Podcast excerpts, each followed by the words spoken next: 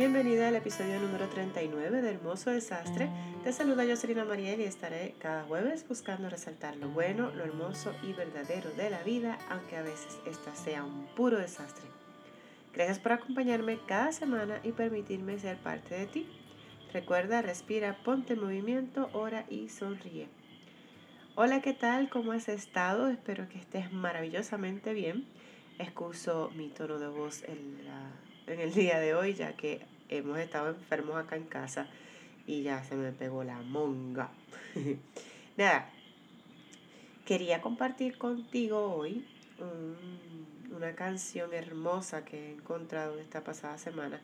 La cantautora católica Kairi Márquez lanzó su nuevo álbum llamado Incondicional y así también se llama la canción que tiene en promoción y de verdad que me encanta. Pero en una parte, el, el coro eh, que llamó mi atención y, me llamó a una, a una reflexión. Dice, es que tu amor es inmenso o incalculable, incondicional. Caminarás conmigo por siempre. Dios, tu amor es incondicional. Y toda la canción habla de esto, del amor de Dios que no tiene medida, que, no, se, no se separa de nosotros en ningún momento. Y, yo pensaba esto. Eh, y decía, Señor, ¿por, ¿por, qué yo? ¿Por qué a mí? ¿Por qué me tienes acá? ¿Por qué me has escogido cuando no he hecho nada extraordinario? ¿Por qué me tienes aquí, Señor? Y, y es ver esto, que, que el amor de Dios no tiene medida y esto es algo que me, que me consuela, que me anima, que me enamora cada vez más de, mi Dios creador.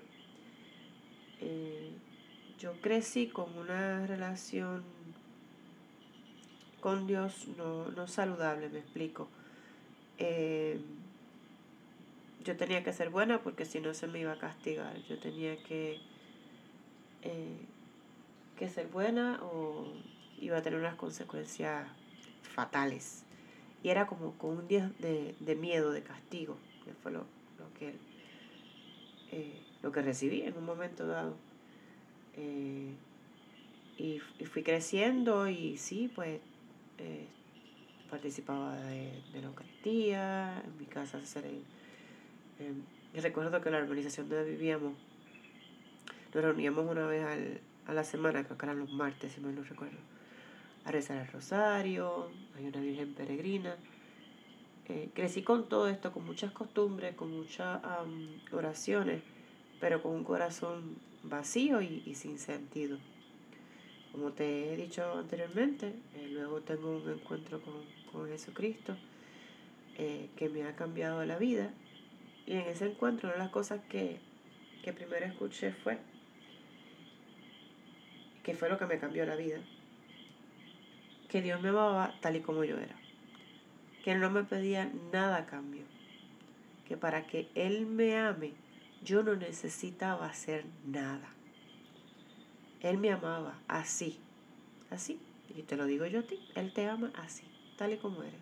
No necesita que tú cambies. Él te ama así. Y eso para mí me transformó el corazón y me quitó un peso encima yo no tengo que hacer nada para que Dios me ame. De verdad que yo no tengo que hacer nada. Porque siempre tenía esta presión encima de que tenía que hacer cosas para que los demás me quisieran. Tenía que demostrar que era buena para que los demás me quisieran. Y que Dios no me pide nada a cambio para amarme. Así, incondicional. Y, eso a mí me, me, me cambió, me transformó que había, paso a paso, este, poco a poco, lo, lo sigue haciendo. Porque lamentablemente yo tenía una relación con Dios idólatra. Eh, como dice el Padre Jesús Silva, que la idolatría eh, es intentar cambiar a Dios para que se adapte a lo que yo quiero, a lo que tú quieras. Y no, esa no debe ser una relación con, con Dios. Una, eh, una de las cosas, perdón, porque yo me servía de Dios. yo le decía, Señor, si yo rezo 10 Ave María, pues tú me vas a dar, qué sé yo, eh, voy a pasar la clase de contabilidad, por decir un ejemplo, lo único que se me ocurre ahora. Y, no se trataba de eso. cuando yo he podido descubrir esto, que en realidad amar a Dios, porque es mi Padre, es mi Creador, que ha estado conmigo a través de mi historia, que sigue estando conmigo a través de la historia, pues es un bálsamo, es un consuelo. Saber que Él no importa lo que yo haga, me sigue amando, me sigue amando, me sigue esperando. Y, eso es lo bueno de la reconciliación, de este sacramento que tenemos, de poder reconciliarnos cada vez que, que, caemos. Y una de las cosas que en este aspecto yo respeto las creencias de otras personas, pero esto de declarar las cosas, a veces yo siento que si yo declaro algo, estoy retando a Dios.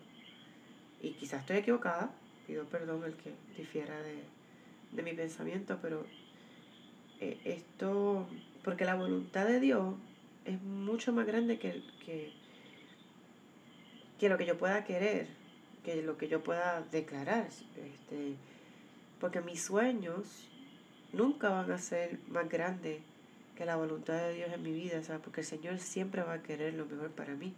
Él sabe ya lo que yo necesito, lo que yo quiero, lo que yo deseo.